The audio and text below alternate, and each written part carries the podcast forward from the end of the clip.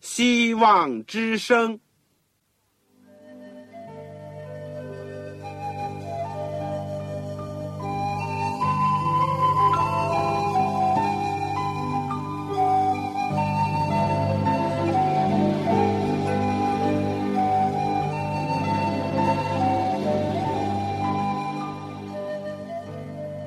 各位听众朋友，各位弟兄姐妹，您收听信徒培训这个节目。教会的兴旺，不单表现为人数众多，更要求教友的素质好。为了使教会真正达到人丁兴旺，又灵性健壮，希望之声特别为广大的信徒制作了信徒培训这个节目，满足主内同工同道的需要。信徒培训由黄牧师主讲，将有多种课程推出，欢迎弟兄姐妹们踊跃参加。下面我们就把节目时间交给黄牧师。各位听众朋友，各位组内的亲爱弟兄姐妹，我是旺草。离开了大家一段时间，我常常在祷告当中纪念你们。今天能再次有机会回来为你们服务。心中充满了快乐和感恩。在我完成了博士学位以后，我用了一年半左右的时间，准备了一套信徒培训的教材，一共包括九门课程，内中呢有基督生平与教训、圣经要道与神学、末世论、预言之灵、健康信息、讲道法。护教学、教牧学以及教会增长。今天呢，我们是讲基督生平与教训的第四课。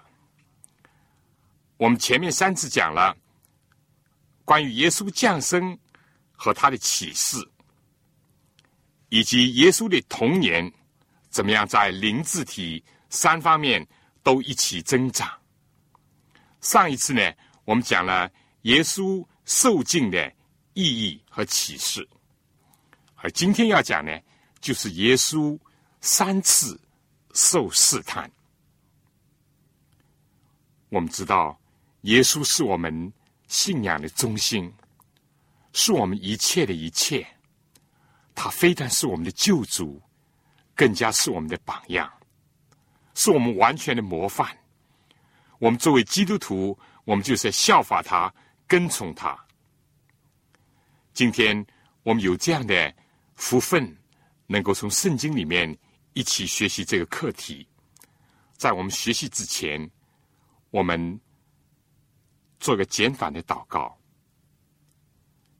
亲爱的主，我们谢谢你，你来到过我们这个世界，生活在我们当中。今天我们生活在这世界上，我们常常遇到试探，我们甚至有的时候不知是从。但感谢你为我们留下了你自己的脚踪，你怎么样为我们人类的缘故忍受了各种试探，而且为我们的缘故得胜。你的胜利就是我们的胜利。正因为你凡是受过试探，和我们一样。所以你担当我们的痛苦，你了解我们的需要，你更加会体谅我们人的软弱。我们谢谢主，今天求你接着你自己的圣凡，教导我们，启发我们，更加靠着你力量，使我们也在你的得胜里面得胜我们自己所面临的一切的试探。垂听我们的祷告，是奉主耶稣基督的圣名。阿门。弟兄姐妹，我们现在就讲基督生平和教训的第四课：耶稣三次受试探。首先，经文在路加福音第四章第一节十三节，圣经说。耶稣被圣灵充满，从约旦河回来，圣灵将他引导旷野，四十天受魔鬼的试探。魔鬼用完了各样的试探，就暂时离开耶稣。有人说，人类几千年的历史，就是一部由罪恶所造成的血泪史。从某方面看，也并不过分。先从今天的世代来说，打开报纸，或者收看电视，或者是听无线电广播，大致世界以及发生在遥远地区的事，或者近在你。生活的地方，甚至就在你的身边。每一天有多少不幸、痛苦以及罪恶的事发生啊？不用说，在纷飞的炮火下伤亡的人，或者是被洪水、地震等等天灾人祸所毁损的城镇等等。世界上有多少孤独的老人？在人生十字路口徘徊彷徨的青年男女，以及被迫在破碎的家庭当中生活的儿童，又有多少依靠烟酒、毒品麻醉自己的颓废者，和多少在赌台、色情场所追逐以至于沉沦的人？再打开有几千年历史的圣经呢，也证实这一点。看创世纪第一、第二章是多么的光明、美丽、和谐，令人心振奋。但好景不长，第三章呢就记载罪进入了世界，恐惧、战惊、羞耻、悔恨、寒冷、艰辛都一起涌进这个小小的地球。人心顿时变得空虚、黑暗和混沌。第一代亚当夏娃是这样，在创世纪第四章就记载了人类第二代该隐，因为记恨就杀害了他的兄弟亚伯。到第六章就记载，由于暴力和事情离弃真神和拜偶像，就。使世界招致了洪水的毁灭。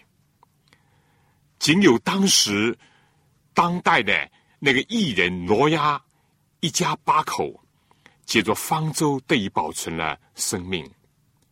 人是健忘的，事过不久，人为了显扬名声以及抵挡上帝，也不信他的应许，不接受他的警告，又妄想造通天的巴别塔。结果呢？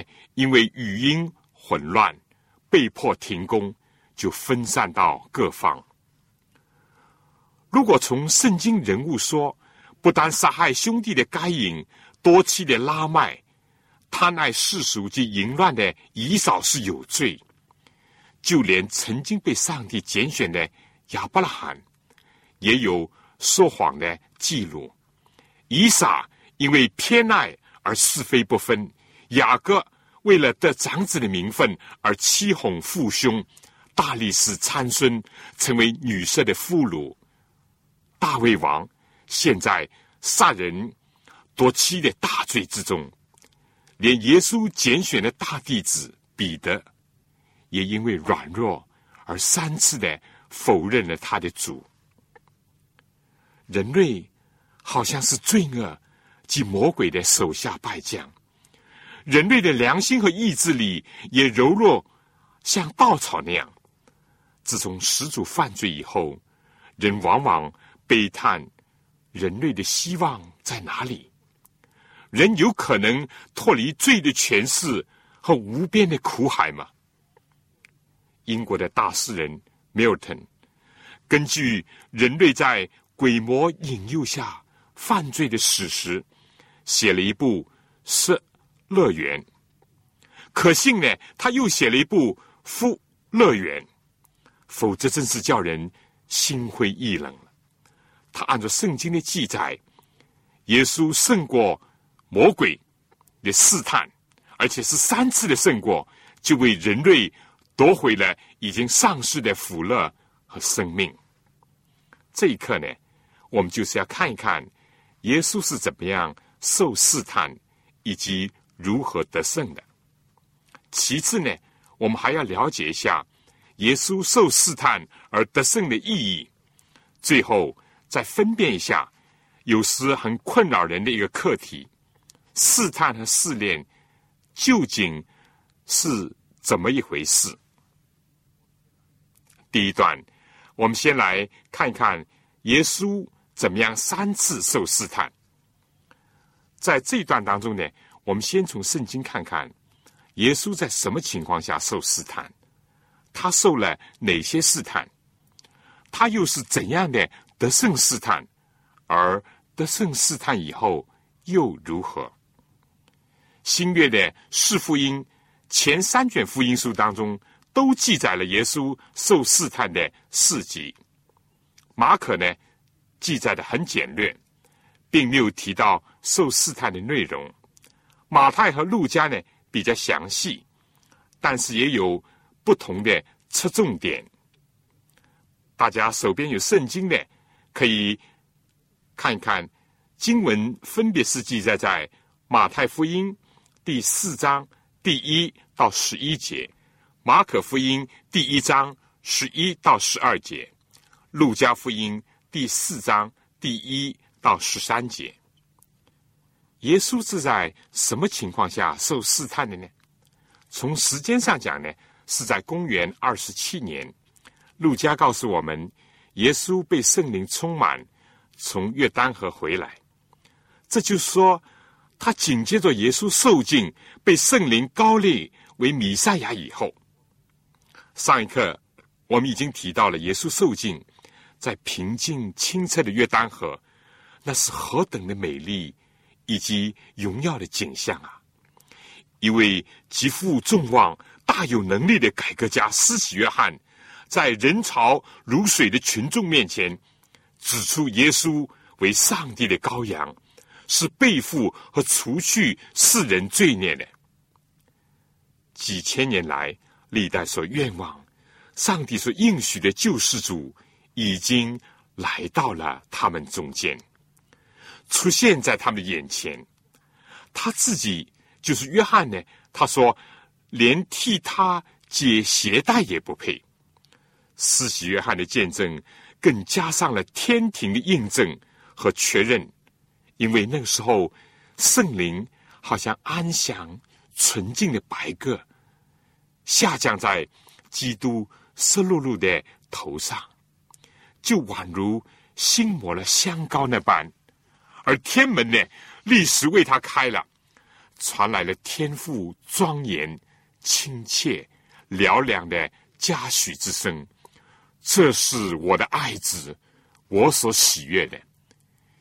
一时，天地神人似乎都在耶稣的身上融合了。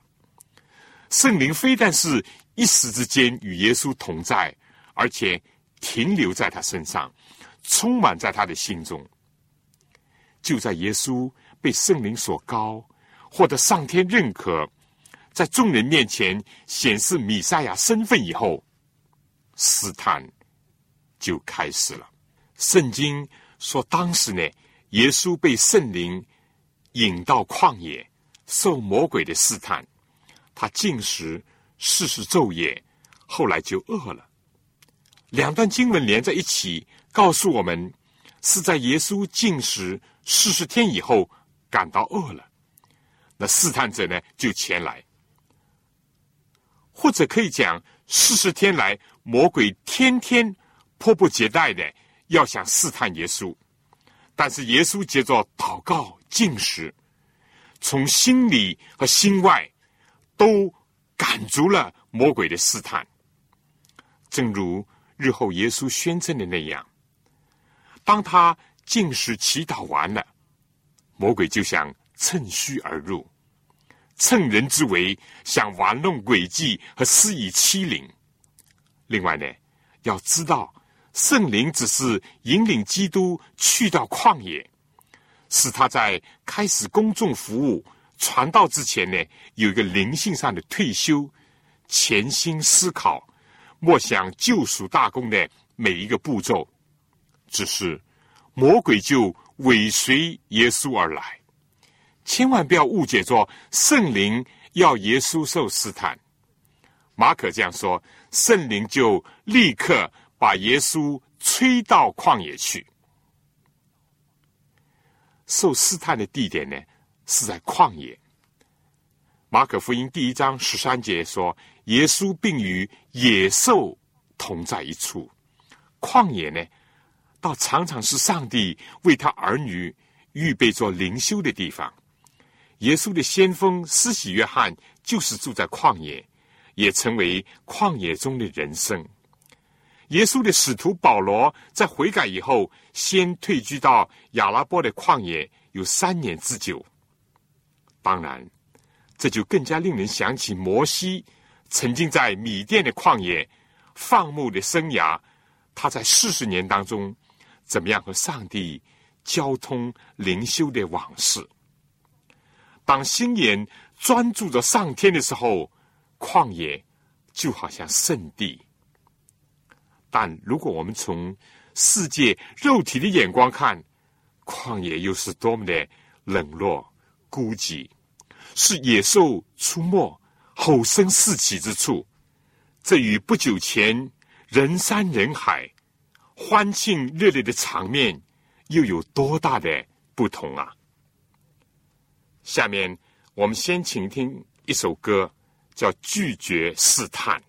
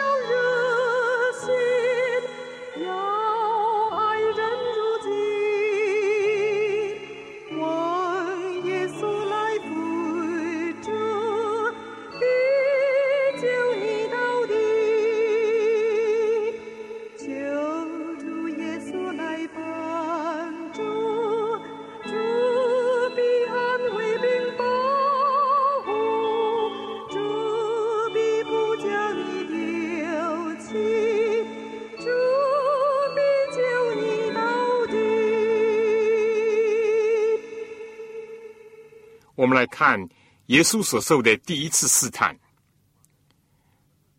马太福音和路加福音一致的提到，第一个试探是当耶稣进食，但并没有说不喝水。他进食四十天以后，后来就饿了。但是他没有提耶稣渴了，好像耶稣在十字架上所说的那样。我们知道一个人。专注于某些大事的时候，就会废寝忘食，甚至于不觉得饥饿。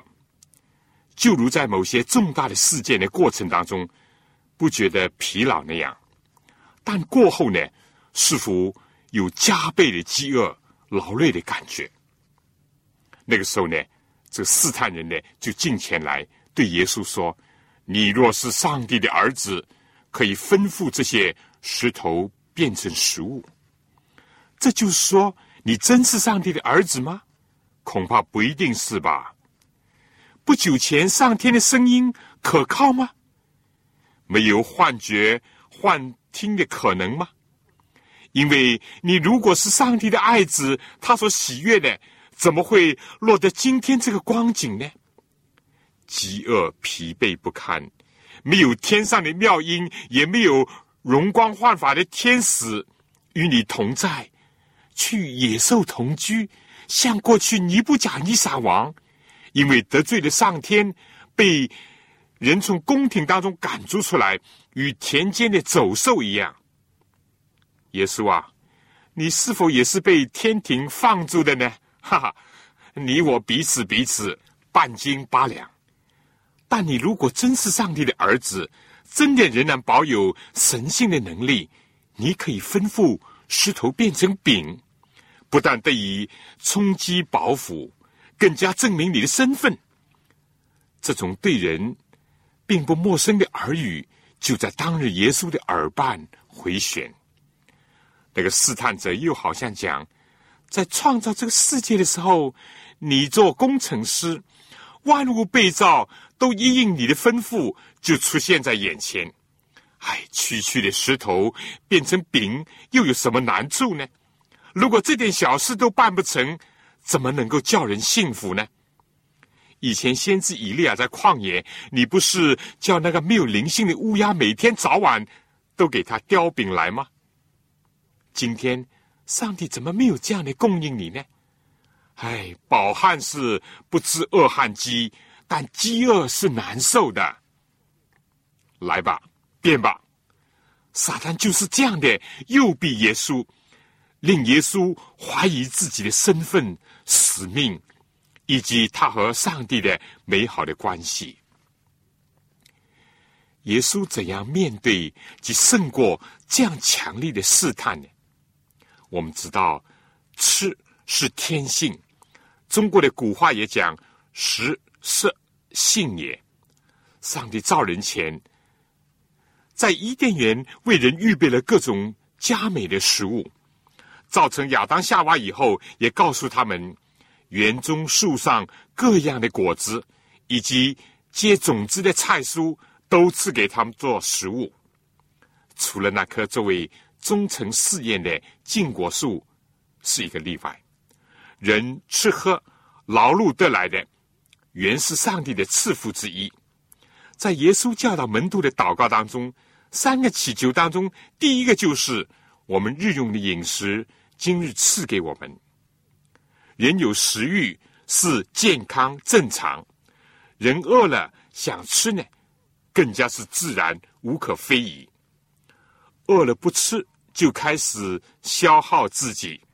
当代索马里骨瘦如柴的儿童，就是一个现实的例子。饿可怕，但似乎有更可怕的。有一次，台湾一个矿井塌陷了，唯一在塌方当中幸存的人呢，就是以吃遇难者的尸首来维持他的生命的。另外一次，南美洲阿根廷的。足球队遇到海难，幸存者当中呢，有的实在是熬不过这个饥饿的折磨，也就以吃这个遇难的同事的肉来为自己偷生。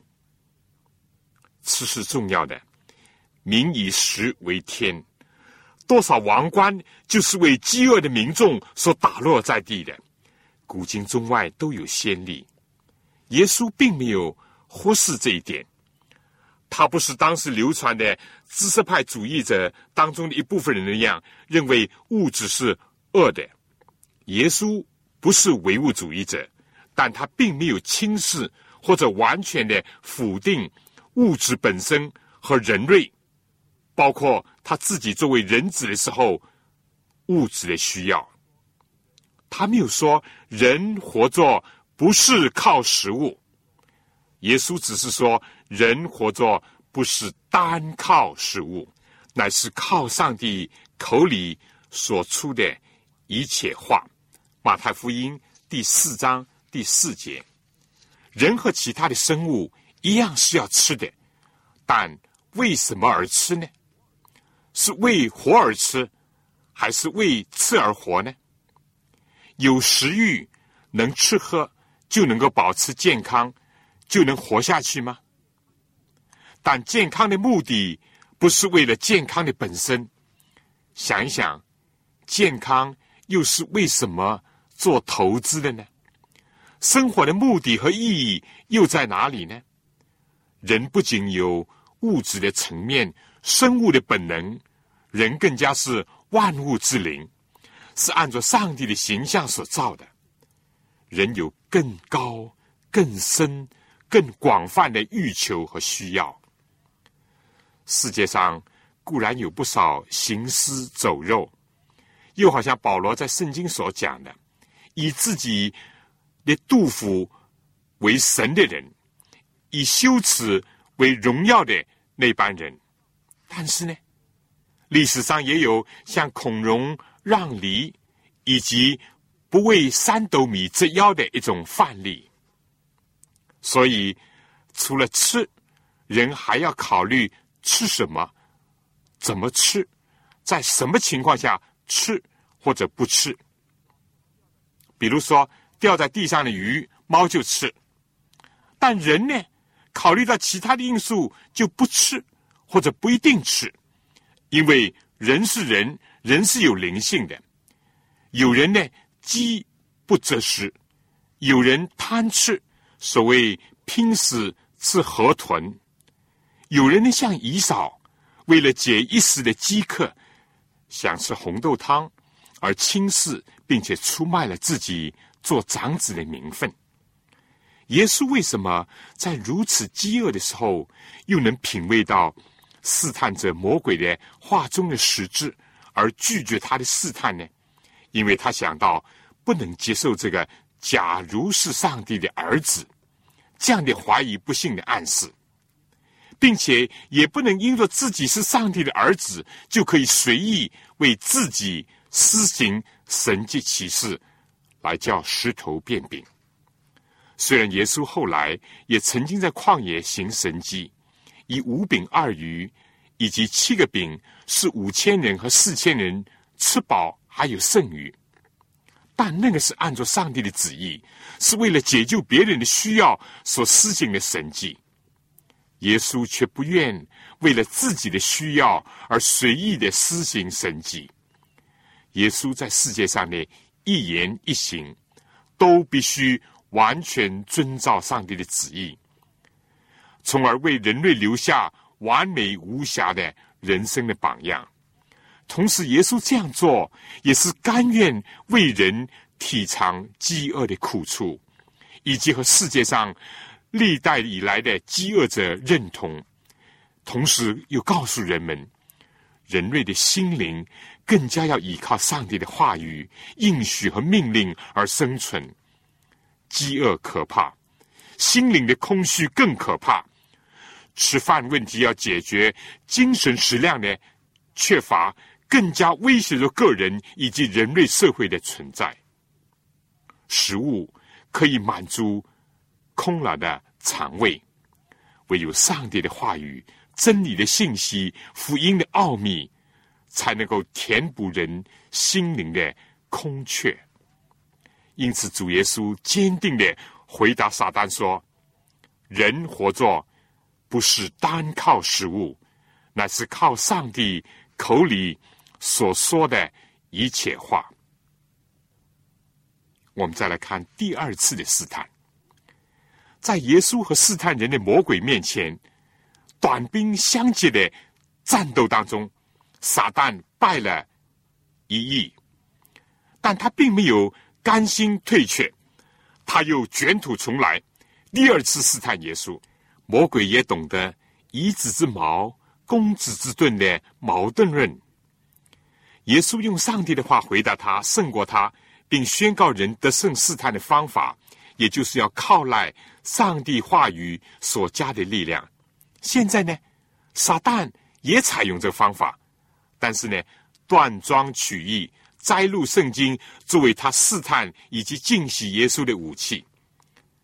正所谓打着军旗反军旗，打着圣经反圣经的一桌呢，就演出了。他把耶稣带进圣城，叫他站在殿顶上，对他说：“你若是上帝的儿子，可以跳下去。”因为经上记着说，主要为你吩咐他的使者，用手托着你，免得你的脚碰在石头上。撒旦再次以你若是上帝的儿子为前提来试探耶稣，尽管呢，他第一次已经碰壁了。为什么他这样做呢？因为自从天上的征战开始，撒旦最为不满的就是基督的地位和身份，并且他和圣父之间的一种特殊的关系。他攻击不倒，就妄图使成为人的耶稣呢怀疑他自己的先在性。如果达不到目的呢，右的不行就来左的，希望左右逢源。你耶稣用圣经的话吗？我也用圣经。你耶稣信心坚定吗？不以个人的隐私为首要，而看上帝的话为首要吗？那么就做一件事情，表明你坚信上帝的话语和他的应许，来表明自己吧。所以魔鬼就说跳下去，因为上帝又应许说要派天使保护你。如果说旷野，这是一种贫瘠清寒。尤其是在进食以后呢，是引人食欲的一个最佳场所。那么，圣殿的顶上呢，是象征着最容易因地位地势的高宠而悬昏，以至于不便胜熟，混淆真正的信心和自我前往的所有的区分。撒旦非但按照保罗所讲的。把自己打扮成光明的天使和仁义的差役，也口称圣经，却是偷天换日，删除了他所引用的旧约诗篇九十一篇十一到十二节的前半句话，就说在你所行的一切道路上，这当然是指着行在正路上，上帝指引的路上，至少是，几乎是因着无知。才走在错的道路上，上帝才会按照这个应许去实行。岂有在明知死路偏要行，明知绝路非要上去的事情呢？但撒旦呢，却阴险的混淆了信心和前往的界限，以及圣经给人应许的一个目的。信心是完全以上帝的应许为根据。为着上帝的荣耀和造就人、造福人而说话行事，但是前越往为呢，是以上帝的话为托词、为借口，来成就自己的私意、私利、私欲。圣经的应许是不错的，如果我们能够行走在上帝指引我们的道路上，我们是完全安全的。必要的时候，上帝也会差遣天使保护我们。比如有一次，耶稣在拿撒勒，他长大的地方，按照素常的规矩，在安息日进入犹太的会堂礼拜，讲解圣经，众人都吸取他口中的恩言，但是呢，却藐视他的出身，说他是木匠约瑟的儿子。当耶稣继续讲论、劝告他们的时候，就触怒了他们的。罪恶的自尊心，他们就撵走耶稣，并把他带到山上，要把他推下去。于是，上帝本着他的旨意，施行了大能的保护，使得耶稣怎么样呢？没有遭害。为什么呢？因为耶稣的工作尚未完成。圣经讲，他却从他们中间执行过去了。我们知道，大布道家。卫斯理约翰在传道的时候，也有类似蒙天使神奇保护的经历。但如果上帝的子民不行走在上帝指引的道路上，甚至于自己随意的进入试探或者是危险的境地，那是很危险的。不要以为自己从楼上跳下去，上帝还会神奇的保护你。经上警告说：“不可试探主你的上帝。”圣经有应许说：“你的日子如何，你的力量也必如何。”但绝不能引申作这样来解释。结果我放纵我自己，败坏我自己，上帝也加给我灵力、智力和体力。我们如果为主的真道，为了救人，处在艰难的境地和时日，上帝可以凭着他的应许，叫我们相信他，祈求他加增我们的力量，我们就足以应付一切。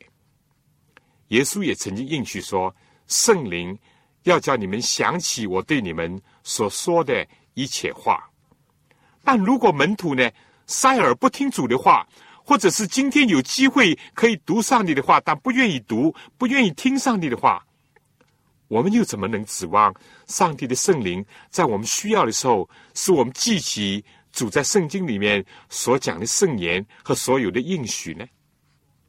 圣经也有应许说，手能拿蛇，若喝了什么毒物，也必不受害。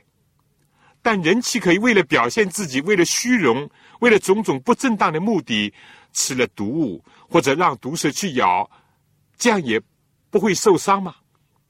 这是浅略、胡作非为，是任意妄为，而不是信心。但圣经记载，保罗有一次在为着传道被借往罗马的途中，因为船长等呢不听使徒的劝谏，结果这个船就搁浅受损。登上了一个小岛，烤火的时候呢，保罗被毒蛇所咬，但是呢，安然无恙。这正是马可福音主耶稣复活以后赐下这个应许的一个前提。他说：“你们往普天下去，传福音给万民听。”在这个过程当中，如果我们遇到有什么危险，我们可以凭着信心指望上帝的搭救。真理。常常是非常朴实的。在耶稣降生的时候，天使指示作为新生王的记号是一个婴孩，包着布卧在马槽里。作为米赛亚成长的地方是一个小镇拿撒勒，而且是一个木匠之家。耶稣从来不以外表的炫耀、虚张的声势及耸动视听的方式介绍天国之道。或者是自己的工作和使命，先知说他不宣扬，不扬声，他更加不会允诺，或者是应承撒旦的诱惑，以及他的激将的方法，去走在上帝旨意的道路以外，又同时呢，来引用上帝的应许，希求上帝特殊的保护和拯救。耶稣面对那个狡猾诡谲、自以为得计的魔鬼。仍然以上帝的话回击他的进攻。耶稣对他说：“经上又记着说，不可试探主你的上帝。信心荣耀上帝，前越试探上帝。但雅各书第一章十三节说：但上帝不能被恶试探。在耶稣与魔鬼针锋相对的斗争当中，耶稣又以上帝的话。”和他的力量赢了第二个回合，但撒旦就是敌长者的意思，他并不甘心，更不死心，一而再、再而三的想诱导耶稣。两次试探过了，我们现在就来看第三次试探。耶稣所受的第三个试探是，像马太福音第四章第八到第九节所讲的。魔鬼又带他上了一座最高的山，将世上的万国与万国的荣华都指给他看，对他说：“你若俯伏拜我，我就把这一切都赐给你。”马太福音当时主要的读者呢是犹太人，犹太人犹太教的信徒最大的指望就是弥赛亚，他们的受高君，他们的王要来。曾经做过罗马官吏的马太呢，就在这里记载了这个试探，把它作为试探的顶峰，作为试探的高潮。魔鬼在约旦河畔看到耶稣在地上的影响，以及推进上帝国度的潜力，他既知道东方博士不远千里来拜访这位新生王。也更加听见天使对牧羊人说：“今天在大卫的城里为你们生了主基督，他就绞索西律来杀害耶稣，虽然没有成功，在他自己呢，是因为亚当犯罪，结果呢就拱手的让他夺得了这个世界之王的一个地位称号，而现在呢，他受到了挑战和威胁的时候呢，他就大摆自己的威势。并且以欺诈又貌似关怀的口吻，以世世界的权威和荣华来相许，但唯一的要求和代价就是要耶稣下拜。他看到耶稣四十昼夜祈祷、默想、挣扎、献身，无非是要明白和遵行上帝的旨意，以救这个世界。撒旦过去、现在，并且已经构思。在耶稣人生的每一步上，如何为他设置障碍或者是陷阱？最后呢，如果都不成功的话，就接着不法之人的手，把耶稣送上十字架。而耶稣自从十二岁参加圣殿的崇拜，并听他母亲讲到先知西面所讲的，有一天当他的儿子被钉穿手足的时候，他的心。要被刺透。耶稣现在日复一日的更加意识到自己确实是走在十字架的血路上。在这以前，天父和他一同共商同饮。今天呢，世界上所见所闻所感受的，使他感到他的使命是何等的艰巨。人类积习以深，这样的一种偏见。是何等的难改！罪恶联盟的势力多么的强大！以色列民对于上天最大的恩赐的反应是多么的冷淡，甚至抗拒。他清楚的意识到这些身心的综合不是自己的肉体所能承担的。就在这时候，撒旦向他提供了一条获得世界的捷径。而且似乎是轻而易举就能达成的，荣华富贵、宝座权势是相连的，是要上十字架呢，还是下拜？耶稣，你可以选择。这就是撒旦的名言以及他的宣告：要历史的奖赏，只要一拜，还是要从现在就开始有增无减的痛苦呢？要经济之官，还是要世上雄主的王冠？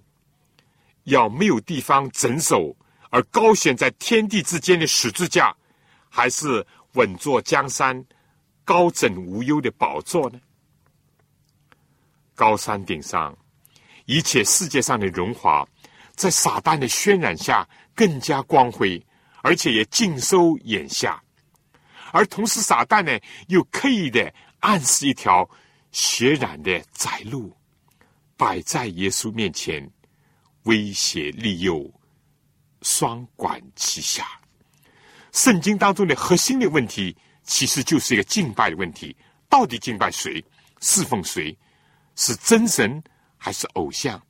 基督还是撒旦？人类的分界，就是在于相信真理还是谎言。相信创造主还是魔鬼？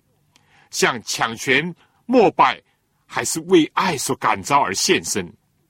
为眼前利益而不顾将来，还是为了将来极重无比、永远的荣耀而觉得今天的苦难是自战自清，是对天父和救主无比大爱的一个乐意的回应？是重道义？还是对世界上的荣华富贵的流连多、想望大，这个就构成了信仰的中心，以及人类价值观的分水岭，和区分上帝的子民和世俗之徒、撒旦的党羽的一个标准。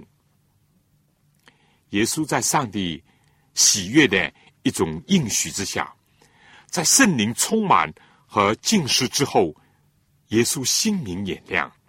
似乎好像中国的俗语所讲的“明知山有虎，偏向虎山行”，就对撒旦说：“退去吧，因为经上记着说：“当拜主你的上帝，单要侍奉他。”食物上固然不单是物质或者是精神的，而是要两者兼顾；但在信仰上、侍奉上却是单一的。一个人不能侍奉两个主，不是亲这个就是重那个，不是爱这个就是恨那个。专一侍奉独一的真活神，就成了十条诫命前四条的中心。撒旦进前来，耶稣以圣灵为利剑，以真道为盾牌，毫不后退，并策令撒旦后退。撒旦似乎把耶稣带到越来越高，从旷野到殿顶，到了山巅，耶稣捧得越来越高，从行神迹者、有大能者，到万国权势荣华的拥有者。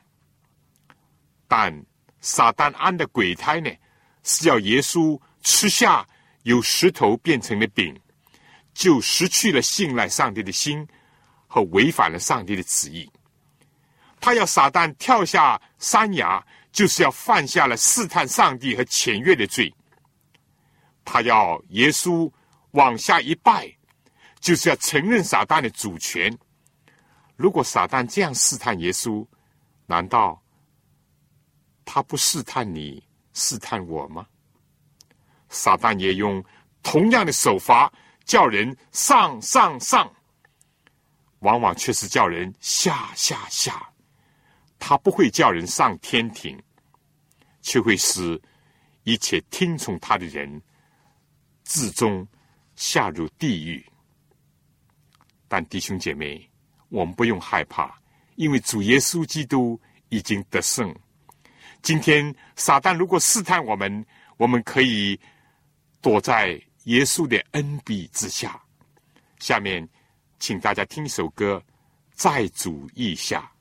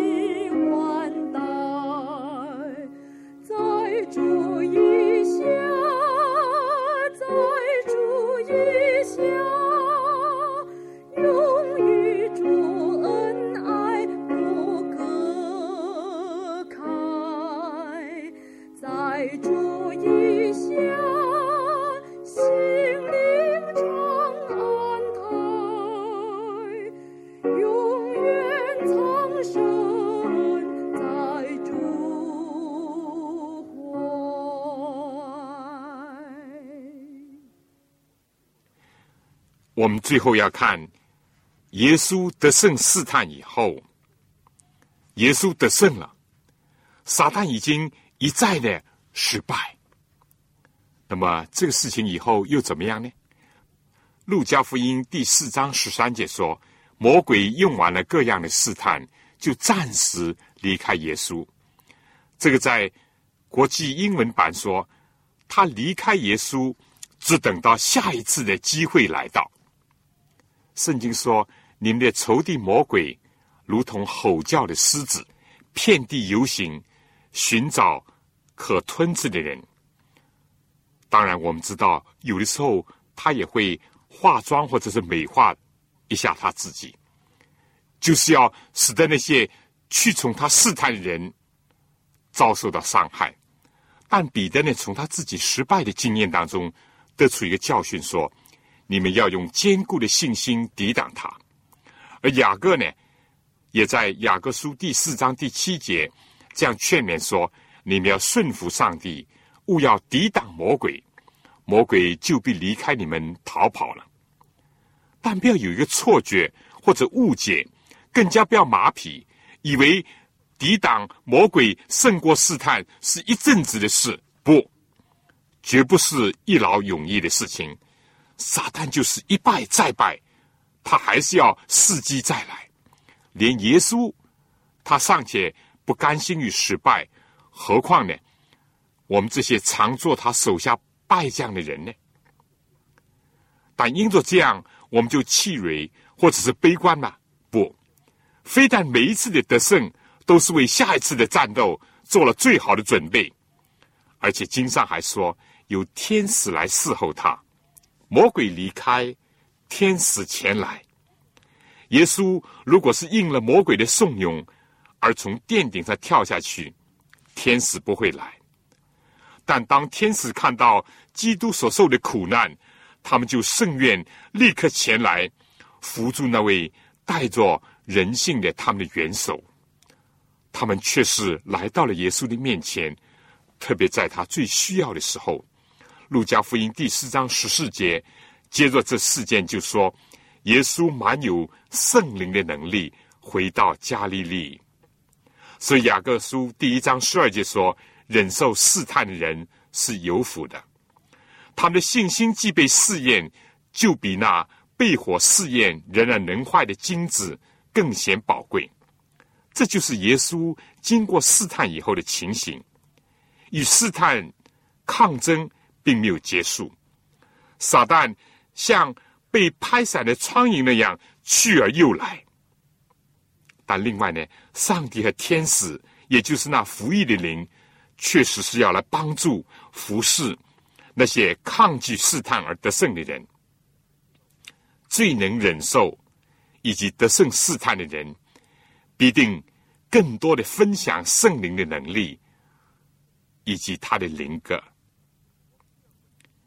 我们第二个问题，我们要简单的讲讲耶稣受试探的意义。